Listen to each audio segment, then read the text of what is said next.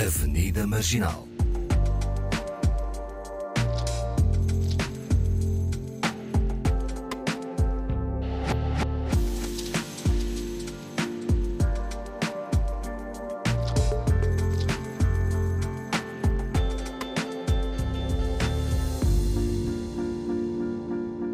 Bem-vindos ao Anidalva e Paulo Pascoal com Fernando Almeida no Avenida Marginal. Conosco Indira Mateta, formada em Relações Internacionais, é artista multidisciplinar, experimenta projetos na área das artes visuais, multimédia e música.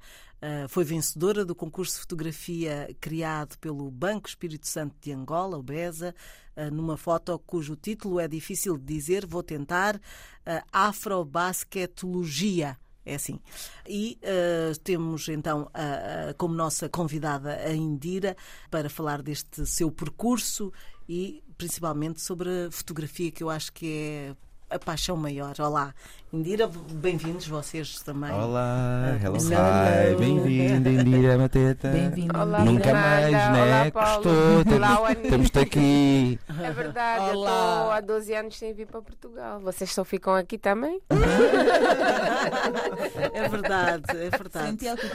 Temos que fazer uma avenida marginal em Angola. Pois é. Apoiado. Oh, temos mesmo. Bom, Indira, como é que surge esta paixão pela fotografia? E já agora, uh, uh, o que fotografia é esta que, que teve o prémio? Ok. É, eu sou a Indira Mateta, sou a primeira filha de quatro dos meus pais, crescemos uh, juntos e é preciso esse contexto para dizer que a fotografia começou precisamente por causa dos encargos das filhas mais velhas, que é o meu pai é jornalista e sempre gostou muito de reportar os nossos momentos em família e quando não fosse ele a fotografar ele entregava uma câmara por ser a filha mais velha ter essa responsabilidade. E então, muito cedo, uh, entrei em contato com uma câmara fotográfica e com o gosto por reportar momentos, uh, vários momentos, uh, sei lá, batizados, festas familiares. Casa, festas familiares. Nós viajávamos muito de carro porque a família da minha mãe é do sul da Angola, de Benguela, e nós íamos muitas vezes a Benguela de carro mesmo no tempo da guerra, curiosamente. E essas viagens também nós eh, fotografávamos, ou era o meu pai ou era eu. Hum. Então fui crescendo uh, e ganhando gosto. E falamos ainda de um tempo em que, uh, para, para se ver as fotografias, era preciso revelar ou Exatamente. não? não sei, a geração da. Sim. Eu sou de 85. Ah, okay. É millennial, ainda apanhou Sim, eu sou de 85 e ainda assim eh, apanhei essa fase de ter de revelar, o que para mim era muito interessante, eh, ficar naquela ansiedade, à espera do resultado e depois algumas fotografias que não saíam bem. Exato, e, e se calhar okay, por isso perdia mais tempo uh, a procurar um momento de, de, tirar a fotografia, porque Sim, uh, atualmente, como nós podemos apagar e Exatamente. voltar, acho que tiramos logo. Uh, bom, isso tiramos é bom e é mau. Sim. É bom e é mau, não é? Sim, sim, eu acho que as duas, as duas alturas e os dois, as duas formas de registrar os momentos têm prós e contras. para a fase da revelação, eu achava muito interessante esse momento de ter de ficar à espera, né? O fotografar sem ter um ecrãzinho para visualizar o que eu estou a fazer era esse maior cuidado no que eu estivesse a registar. Uh, e depois ficar à espera do resultado, chorar quando algumas fotos queimassem. quando não o rolo inteiro, né? Sim, é verdade, já aconteceu o rolo uhum. inteiro porque entrou muita luz ou Exatamente. assim. Então era assim interessante. E cortar cabeças, não? Também. Cortar cabeças, apanhar olhos fechados, Sados. bocas abertas. Exatamente. Moscas uhum. no olho. Moscas. Aquelas moscas no nariz, estás a ver? Tipo mosca no canto da boca.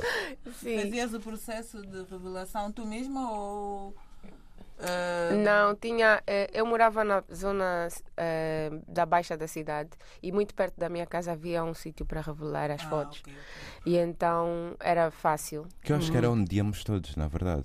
Era fotongufo. Yeah, havia muitas opções. Era fotongufo. E, e como é que depois eh, se passou para este prémio eh, do Afrobasketologia, com a fotografia Uhum. Afrobasketologia? Então, eh, eu fotografava por eh, passatempo, né? Hobby e tal. E por obrigação familiar? também, também. Espontânea pressão. Isso. E estava a estudar. Entretanto, quando foi anunciado este concurso, ahm, que era para amadores e profissionais, o meu pai sugeriu que eu me inscrevesse para participar. E eu disse que não, porque não achava justo profissionais estarem a concorrer com amadores, que houvesse uma distinção de categorias ou assim, mas estava mesmo tudo misturado. E ele insistiu bastante, disse: Não, tu tens boas fotos e vai, envia. Eu não quis enviar. E no último dia, por eh, muita insistência dele, e depois apareceu um primo lá em casa que disse: Não, eu ajudo-te, vamos os dois eh, imprimir. Já era a fase de digital, estava com uma câmera digital, embora fosse assim aquelas chamadas point and shot, as pequeninas. E ele disse: Eu ajudo-te a ir imprimir e entregar. E o banco até era pertinho também da, da minha casa. Então, pronto, fui entregar, não muito entusiasmada. E quando foi o dia da gala, estávamos lá já com. E eles disseram: a, expo... a exposição no dia da gala é com as fotos que estão entre os premiados, os 10 eh, classificados. E quando eu cheguei, eu vi que eu tinha fotos expostas. Eu disse, ok, já estou entre os 10, isso é fixe. Pronto, e fiquei já feliz e tal, e continuei ali na minha. E eles foram depois dizendo o- o- os lugares, né, os classificados: 10, 9, 8, 7, e nunca mais chamavam o meu nome. Quando chamaram o 3, não era eu, o 2 também não era eu, disse: não, não sou eu, número 1, um, é impossível. e era eu. Então, eh, foi muito, muito emocionante. Eu venci com três fotos, na verdade. O ba- Afrobasketologia era uma sequência de duas imagens e havia uma terceira, que era um tema que não tinha muito a ver, eh, mas que também foi selecionada. O Afrobasketologia surge na senda do Afrobasket, que estava a acontecer em Angola naquela altura, que é o Campeonato Africano de Basquetebol. E que os angolanos são muito bons? Exatamente, e naquela altura nós estávamos mesmo no auge. E então essa febre do basquete estava espalhada pela cidade. E em todos os cantos víamos crianças a jogar basquetebol. E na minha rua também havia uns meninos a jogar, mas não tinham uma tabela de basquete propriamente. Então pegaram numa cadeira antiga, retiraram o assento. Criativo. e Pendurada. exatamente penduraram e aquilo era a cesta A deles. sexta.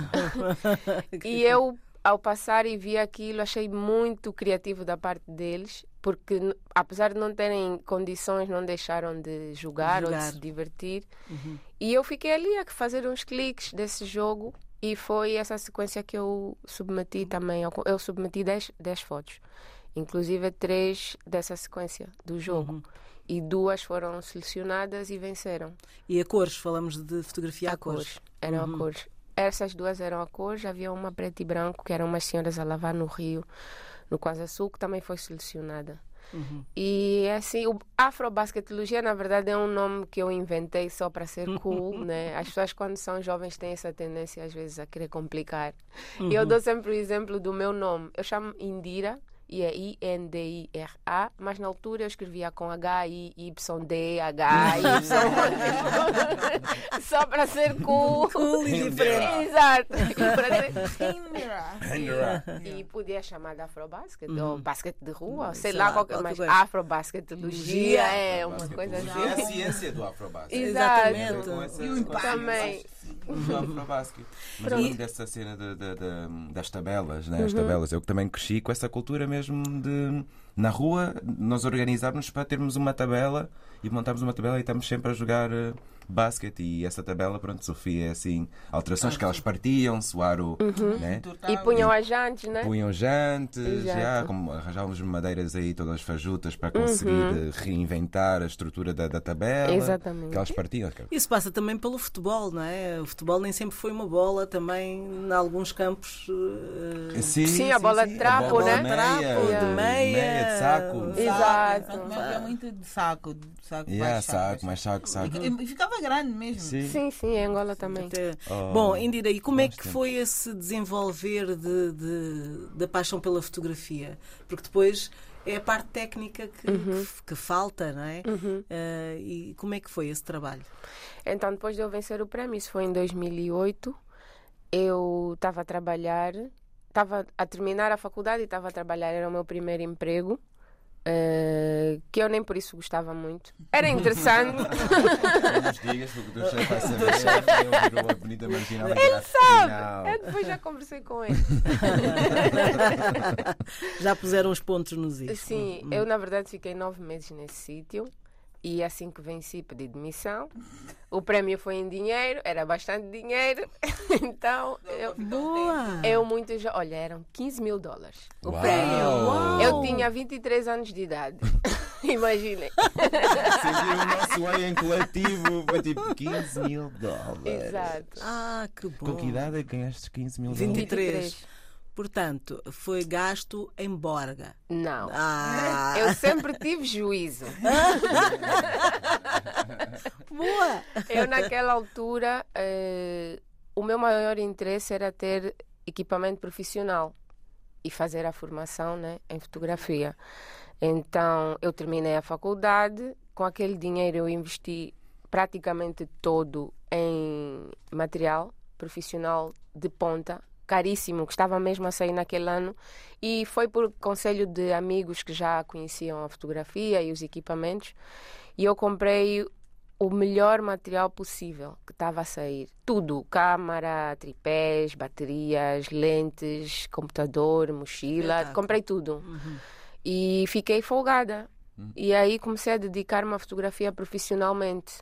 Fazia cobertura de eventos de todo tipo, ahm, corporativos, familiares, enfim, políticos. Uma vez hein? Sim, eh, e fui fazendo isso. Obviamente que também separei um dinheirinho para me divertir. Como uma jovem de 23 Exatamente. Sim, a família também deve ter agradecido. Sim, e o que eu mais fiz nessa parte da diversão foi viajar. Eu adoro viajar. Na altura não tínhamos assim muita confusão de inflação e falta de divisas e podíamos ter cartão Visa à vontade, que isso agora é uma grande dificuldade em Angola. E eu na altura organizei-me nessa nesse sentido, tinha um cartão, viajei à, à vontade. Foi Onde? nessa altura que nós nos conhecemos, né? Não foi a altura do TEDx Luanda? Tipo, Foi dos- acho que para aí dois anos depois, não, não me lembro. Foi algum tempo depois. Eh, viajei bastante por, por África, por Angola, fui à Índia, Ai, Moçambique. nessa- Ah, pronto, diverti-me em viagem, fotografei, fiz dinheiro com. com... Mas esse itinerário ah, de, de viagem Uhum. foi porquê? Quais foram as razões de, de ires a Moçambique, de ires ah, Uhum. à Índia? Ok. Também fui à África do Sul, que eu adoro a África do Sul. Eu costumo dizer que eu acho que noutra vida fui sul-africana. Zulu! Zulu! Não sei de que tribo, mas eh, há uma coisa que eu sinto quando estou a ouvir música sul-africana que eu não sei explicar. E quando estou lá também. Então, fui muito para a África do Sul por esse gosto, pelo país, pela cultura, música principalmente. Moçambique fui por sugestão do meu pai e tinha lá parentes, não ia gastar muito dinheiro em estadia, então foi, foi tranquilo. A Índia foi um país dois anos ou três depois. eh, foi quando eu já comecei a navegar pela, como aquilo que meus amigos dizem, a área dos mornas, que é eh, coisas zen, meditação, área espiritual As e áreas tal, aí do nosso Paulo. que agora sim, Chakras. chakras, essas coisas. chakras. E uma, uma coisa que eu tinha em mim era a curiosidade pelo nome Indira. O meu nome é indiano. O meu pai deu-me um nome por causa da Indira Gandhi, que ele diz que foi uma grande mulher na Índia. Uh, e pronto, eu fui à procura um bocadinho mais do que era a Indira, do, do, da cultura indiana, porque eu sou essa pessoa curiosa e por várias resgatar culturas. alguma coisa nessa experiência? Sim, de... sim eu fiquei num centro onde durante cinco dias eles estavam a fazer um, workshops sobre cultura, um, cultura, como é que se diz? Ancestral indiana. Eh, coisas que já tinham sido esquecidas, algumas línguas, uhum. eh, um, deuses, religiões, etc, etc. Mas o meu objetivo principal, para além disso, era me perceber em termos espirituais. Eu sentia que estava a divagar um pouco, já não me identificava com o cristianismo católico, que é um meio onde eu cresci. Então estava à procura de várias coisas. Não estava ainda muito focada nas religiões de matriz africana, mas por alguma razão que eu já não me lembro qual, a Índia chamou-me a atenção. Talvez a conexão do nome, não sei. Alguma uhum. coisa me puxou para a Índia. Mas curiosamente nem foram as uh, religiões deles propriamente como mais conhecidas, o hinduísmo, por exemplo, era mais o budismo. E depois também fiquei a perceber que o budismo na verdade nasceu mesmo lá. Uhum. E então uh, fui me interessando por isso, fiz um retiro budista com meditações em silêncio, jejuns, etc, palestras e tal e tal, para sei lá, para me ajudar de alguma forma a me centrar. Já estava muito interessada nesses temas. Uhum. E então foi muito interessante essa viagem para a Índia. E fiz também um workshop de cinema. E já nem sei porque que eu fiz um workshop de cinema. Porque eu, eu só trabalhava com fotografia mas fiz um workshop de cinema. E anos mais tarde é que eu percebi que afinal o bichinho do cinema também já estava ali em mim. Porque há fotografia no cinema também. Sim. É, Fora fotografia é? é grandes prémios, grandes prémios à fotografia Uh, de cinema. Cinematografia? Uhum. Sim. E o curso é caríssimo. Pois. eu, já quis, eu já quis fazer. E, e, eu não cheguei a fazer uma formação propriamente né, de fotografia. Foram só workshops. Fiz vários workshops. Em uhum. Angola e onde fosse, em várias partes do mundo, eram workshops de fotografia. E como é que foste parar ao, ao National Geographic? Uh, isso é bem mais recente. Como é que eu fui parar? Que com fotografia também. Com fotografia, sim. Uh, o Mauro Sérgio, que é um amigo meu, que já estava a trabalhar com eles. Grande Mauro Sérgio. Grande fotógrafo. Já estava a trabalhar. Muito Exatamente. Uh, já tinha estado lá em expedição com eles. Bom, só para contextualizar, a National Geographic em Angola estava e continua a trabalhar num projeto que é dentro da bacia do Okavango.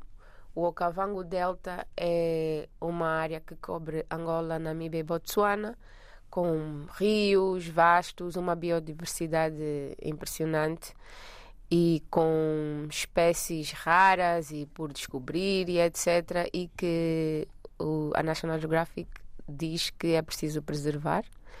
E então tem andado por esses sítios para perceber como é que as coisas são em termos de não só os, os animais, mas a própria vivência, a presença dos humanos. É um lance hidráulico com mais de 240 e tal quilómetros, não é? Sim. É um documentário muito bom muito. sobre isso. Uhum. E então. O Into the Okavango. Into the Okavango. Já tem dois documentários, na já verdade. Tem dois? Já. Já tem dois. Então, o Mauro já estava como fotógrafo convidado da National Geographic e eu mostrei-me interessada porque eu sempre gostei muito de viajar por Angola e eles estavam a andar por sítios uh, recônditos e eu para chegar lá tinha que ter mesmo muitos meios porque eram deslocações de carro, de barco, de helicóptero uhum. e eu sozinha não estava a ver a conseguir ir para esses lugares porque os 15 mil dólares já nem existiam então... pois, isso também, isso também. então eh, eu falei com o Mauro e ele disse, pá, vamos ver porque já existe uma equipa formada se houver algum espaço, tudo bem. E o espaço que surgiu nem era para fotografar, era na área da logística, ou seja, trabalho mesmo pesado organizar as coisas, né? administrar as tendas. Ele disse: é a única vaga que surgiu. Se quiseres, vem, se não, vais continuar à espera. Eu disse: pá, eu vou. Eu sou essa pessoa aventureira, não há problema. E depois também estou aqui a fazer crossfit, tenho músculos. Bom, as câmaras, as câmaras fotográficas também pesam. Exatamente. Então fui e fiquei a trabalhar mais nessa área da logística, mas ao mesmo tempo também eh, surgiu um buraquinho para fazer storytelling para as redes sociais e eu fui fazendo também um bocado disso. E foram três meses no mato, eh, desligada do mundo, com telefone satélite quando houvesse oportunidade de ligar, mas durante a maior parte do tempo era sem comunicação mesmo. O meu pai emagreceu, eu porque A não dormia filha- a pensar na filha ao pé dos crocodilos. E a mãe Matilde? A mãe Matilde estava mais tranquila. Ela, ela, ela só diz, ah, essa miúda, essa miúda. Mas como é que foi essa experiência, eh, quer eh, a, a nível espiritual Uhum, também, é? já que falámos sobre isso, eh, mas também ehm, profissional, porque com certeza que as imagens, eh, o que se via à natureza, Uhum. permitia muita, muita vontade de, de, de registar, não é? Exato. Eh, havia muita vontade de registar e havia muita vontade de não registar também. Era tanto espanto que a pessoa às vezes nem conseguia segurar na câmara e guardava só aquilo na memória e no coração e aconteceu mesmo. Eu lembro-me de um momento muito interessante que já estávamos na expedição na parte do Rio e que nós éramos 16 pessoas e seguíamos dois por canoa. Eh, a pessoa que já tinha mais traquejo ia atrás e quem era amador vinha à frente. Então eu estava à frente na minha canoa. A minha canoa era para ir à quarta ou à quinta. E nós estávamos sempre a conversar. Era uma fila de canoas, mas estávamos sempre a conversar. O da última canoa a falar com o da primeira. Estávamos sempre aos berros, a falar alto, a incomodar os bichos ali. Mas houve um momento em que, sem ninguém ter dito nada, ficamos todos em silêncio, porque estávamos a passar por um sítio tão bonito, mas tão bonito que era. Nós vinhamos pelo rio, para já a água era super cristalina. Nós conseguíamos ver tudo, tudo debaixo ali do, da água, inclusive jacarés encolhidos. Com medo de nós, porque nós éramos mesmo barulhentos, espaçosos. silêncio. Sim. São, é, é Angola. É Yeah. Angola. E depois, eh, naquela zona não havia presença humana nenhuma. Então a água era muito limpa e de repente as árvores caíam assim mais para dentro da água e na ponta das árvores haviam ninhos que pareciam abajures. Era uma coisa tão linda, tão linda, que nós ficamos assim em silêncio todos a olhar. Durante os 10 minutos ninguém falou nada, só a passarmos assim. Foi muito, foi muito bonito. Muito bonito. Essa foi a imagem que não ficou registada. Não, eu não na consegui máquina. fotografar. Alguém deve ter feito. O Costadinho, que era um outro fotógrafo, que é o fotógrafo principal eh, de serviço nessa expedição, deve ter feito registros. Mas eu não consegui mesmo. Eu fiquei a olhar.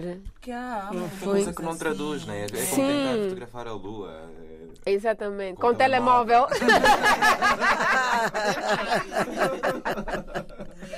Mas e há momentos mesmo da vida, eu sinto isso. Eu gosto muito de fotografar com o telemóvel. Ah, e, e reclamo muito, por exemplo, que não sou fotografada porque sou eu sempre a pessoa que faz as fotos. Mas há, há, há momentos, há coisas, há tipo, eu adoro pôr do sol, que eu vou para tirar coisa, mas depois não, vou só ver, vou só absorver, vou guardar na mente. Esquece o telefone. Não, isso porque muitas vezes nós vamos fotografar, hum, perdemos o momento. Pois é, porque ainda está a ajustar a lente, ainda está o Isso. foco e está tá a passar. E às vezes é só, só ouvir, só sentir, Só- só. Sim. Yeah. O Costadinho, por exemplo, ia com três ou quatro câmaras, com várias lentes já preparadas para várias coisas, né? Porque é isso, ajustar, a- põe aqui, põe aqui, as distâncias a- e a tal. lente, né? Sim, com uma câmara só perde-se o momento. E ele tinha que estar a fotografar animais vários, então ele tinha já aquilo preparado. E É como é, isso. que, como é que tem sido esta relação com a fotografia? Porque ah, o- a parte profissional de, ir-se a, a casamentos, a, Uh, não estou a, a, vulgarizar a fotografia, uhum. porque eu acho que tudo isso uhum. tem um olhar específico do, uhum. do, fotógrafo, uhum. não é? Uh, mas depois paralelamente a isso, como é que criaste a tua relação com a fotografia? O que é que ela te diz? Uhum. Então, depois dessa fase em que fazia cobertura de eventos, eu, com os vários workshops que fiz, percebi que a fotografia podia ser uh, usada para transmitir coisas de várias maneiras. Né? O que eu fazia essencialmente, para além da cobertura, era fotografia de rua e de viagem. Mas depois, eh, num workshop, percebi que há uma forma de fazer fotografia, que é a fotografia conceptual, onde exige um maior trabalho, né? A pessoa desenvolve um corpo de trabalho, que é assim que se diz mesmo, com um tema que pesquisa, que vai à procura, entrevista pessoas, pode se calhar ir a bibliotecas, recorre a todos os meios possíveis para obter a informação daquilo que quer passar e só depois é que faz as fotos, né? Uh, e eu ultimamente tenho estado mais a trabalhar dessa forma.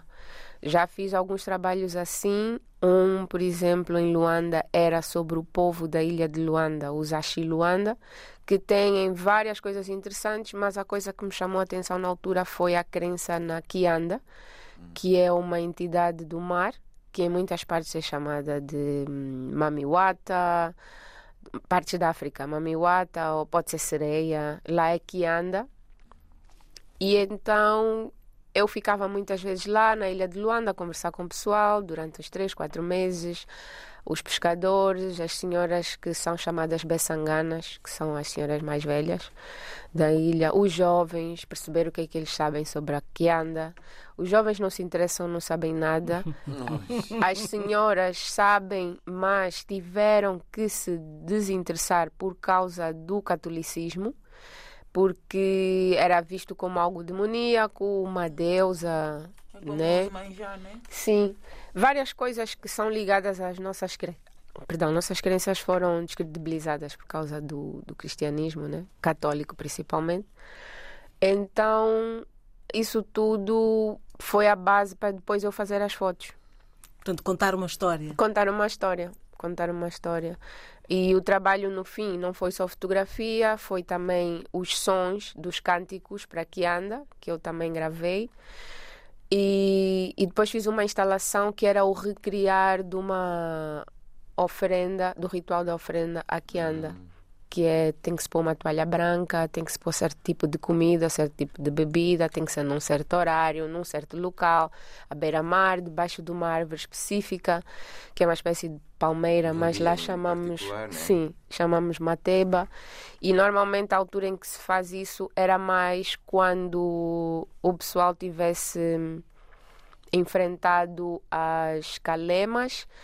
As calemas que são calembas, em quimbundo, na verdade, em português ficou calemas, mas é calembas, é como que hum, ondas gigantes. Hum. Que às vezes uh, invadiam as aldeias das pessoas e então estragavam as culturas e os pescadores não conseguiam ir para o mar e eles ficavam em situações de aflição e então pediam a Kianda para acalmar as águas e que os permitisse voltar à sua vida normal. Então tinham que fazer essas oferendas uhum. e tal, e os cânticos. E eu tentei recriar tudo isso e trazer tudo isso, que é uma parte bonita da história de Luanda, que eu própria também desconhecia com todos esses detalhes e que eu acho que a maior parte das pessoas com quem eu convivo, pelo menos, não sabe. Hum.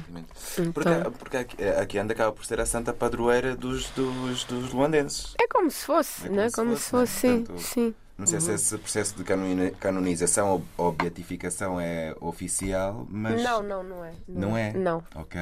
Não. Ou seja, nunca foi reconhecido pelo, pela Igreja Católica. Não. Mas é conhecida como se fosse. Sim. Né? Okay. Na verdade, acho que é até condenada pela Igreja Católica. Exatamente, exatamente. Porque é. É, é como um orixá, né? Ou seja, é uma ideia. Manjar, de... é como, sim, sim, sim. É. Aqui anda é manjar mesmo.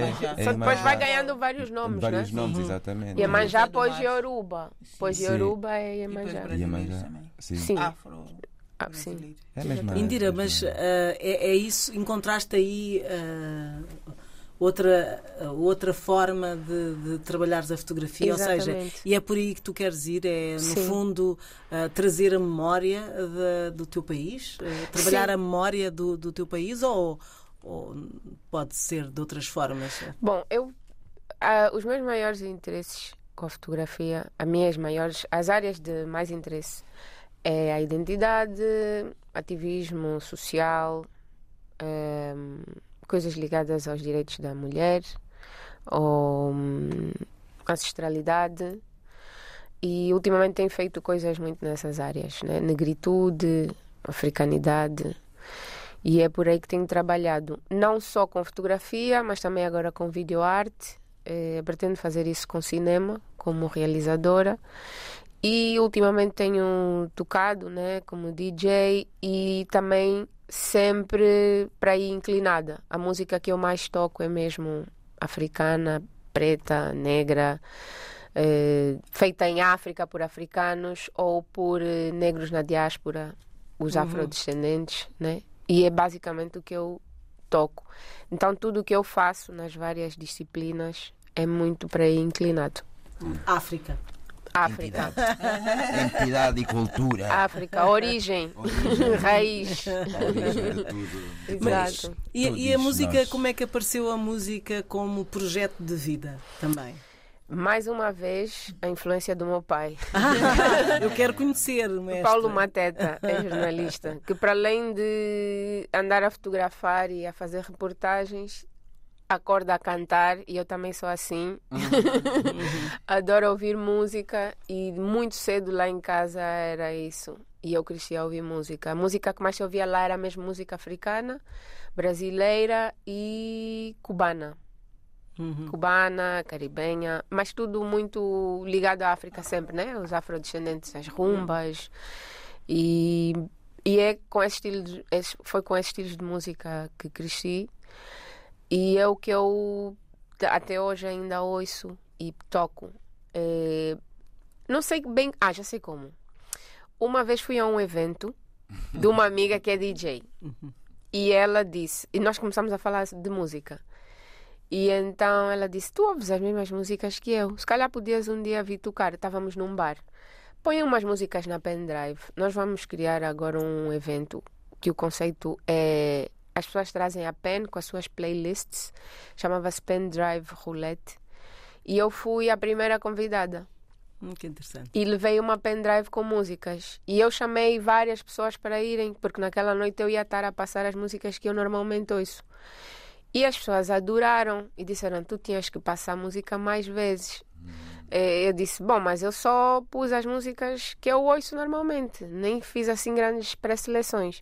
Eles disseram: Sim, mas é isso mesmo. Então isso foi crescendo, isso foi em 2017. E daí foi isso que eu fui fazendo, como em alguns meios chamam selecta, né? Selecionar só umas músicas e passar. Não havia aquilo de transições, misturas e tal, a- a parte mais técnica. Mas depois os convites eram tantos para tocar já em bares e festas, já com muita gente, e eu senti a necessidade de ter essa parte mais técnica também. Então no ano passado fiz um workshop. fiz um workshop. No ano passado fiz um workshop de DJing em Luanda mesmo e frequentei durante três meses, mas depois vim para aqui. E, mas pronto, já aprendi a mexer ali nas traquitanas, as CDJs, as controladoras. E nessa, etc. nessa playlist n- entra música mais urbana, mais. ah, Entra tra- de tudo, porque lá está, eu estou com, eu tô com 37 anos de idade, mas eu, eu circulo com pessoas de várias idades e muitos dos eventos onde eu vou tocar é de gente muito mais nova do que eu, sei lá, dos 18 aos 25. E eu senti necessidade de me encaixar também, né? Se bem que eu naturalmente gosto de boa música, não interessa se é música de velho, ou de jovem ou de Pois, novinhos. a verdade é que há boa música de todas Exatamente. as. Para todas as idades. Então, mesmo nesses eventos para gente mais nova, eu toco aquelas músicas que eles ouvem e que gostam, mas também levo músicas da minha geração e de gerações anteriores à minha. Eu levo de tudo. Eu, por exemplo, gosto de, de tocar Afrobeat, que está muito na moda, mas a, as pessoas conhecem o Afrobeat, os novinhos, né? Que é o Whisky, do Burna Boy, a Tiwa Savage, etc. Mas o Afrobeat é o Fela Kuti, Uhum. né? O Afrobeat é o Exatamente. É. E eu também levo isso Uhum. para esses eventos, que é para eles perceberem a origem do que agora ouvem, né? Uhum. Então eu navego um pouco por aí, mesmo no hip hop. Eu levo os cantores que eles ouvem agora de trap, mas também posso levar a África Bambata, que é dos anos 80, Exato. que é para eles perceberem que o rap não começou em 2018. Então, Estás a contar histórias, não é? Exatamente. A contar a história dali da música. eu gosto muito de tocar, por exemplo, ah, músicas originais e outras que têm samples dessas músicas, ou remixes ou versões. E eles ficam assim. Eu já ouvi essa música. Ah, é do fulano, não sei o quê. Não, não é do fulano. Essa é a original. Essa é original. Pois, lá não é que apanhou. Exatamente. Uhum. Indira, e, nesta, nestas viagens que tu acabas por fazer, ah, na, na perspectiva musical, tu achas que entre o que é que a comunidade africana ouve aqui em Portugal e, e o que houve, por exemplo, em Angola? Não. Se, se isso ah, é assim muito distante. Eu acho que já não. Com a internet e as redes sociais, já estamos todos a ouvir as mesmas coisas. Estamos todos na Quase mesma ao mesmo onda. Sim, ao mesmo tempo. Há pequenas diferenças, mas não é tão grave. Por exemplo, eu gosto de gozar. E que me perdoem os meus irmãos das outras províncias de Angola. Bife. Mas é que nas outras províncias de Angola, fora de Luanda, ouve-se música muito antiga. Ainda, só. E as pessoas gostam mesmo muito de ouvir só música muito antiga. Em certos meios, não é em todos os meios, obviamente. Eu vou muito para o interior de Angola. E principalmente no sul, eu noto que as pessoas gostam mesmo muito de só ouvir música muito antiga. É o que eu ouço nas Que que é- rádios. O que é, que é essa música muito antiga? Tipo, Por exemplo, se estivermos a falar de Kizomba, Aham. em Angola sempre se ouviu Kizomba de Cabo Verde, também feita em Angola, eh, o Zouk, que acaba entrando também na Zouk. mesma, na mesma playlist de Sabe, Kizombas e tal. E o pessoal fica mesmo por aí, músicas dos anos Jazz e- 80. Os Yeah. Kassave. Caça- Isso, anos 80, anos 90. Só. De, de, de 2000, sei lá, Parou, o 2005. tempo parou. E aí o pessoal gosta mesmo. O que é muito bom, porque eu também gosto muito, mas eu também ouço as outras coisas. Coisas, sim. Eh, e há essa tendência. E eu tinha-me apercebido antes que aqui eh, em Portugal e noutros países onde há comunidade africana, que havia também essa tendência de só ouvirem músicas muito antigas.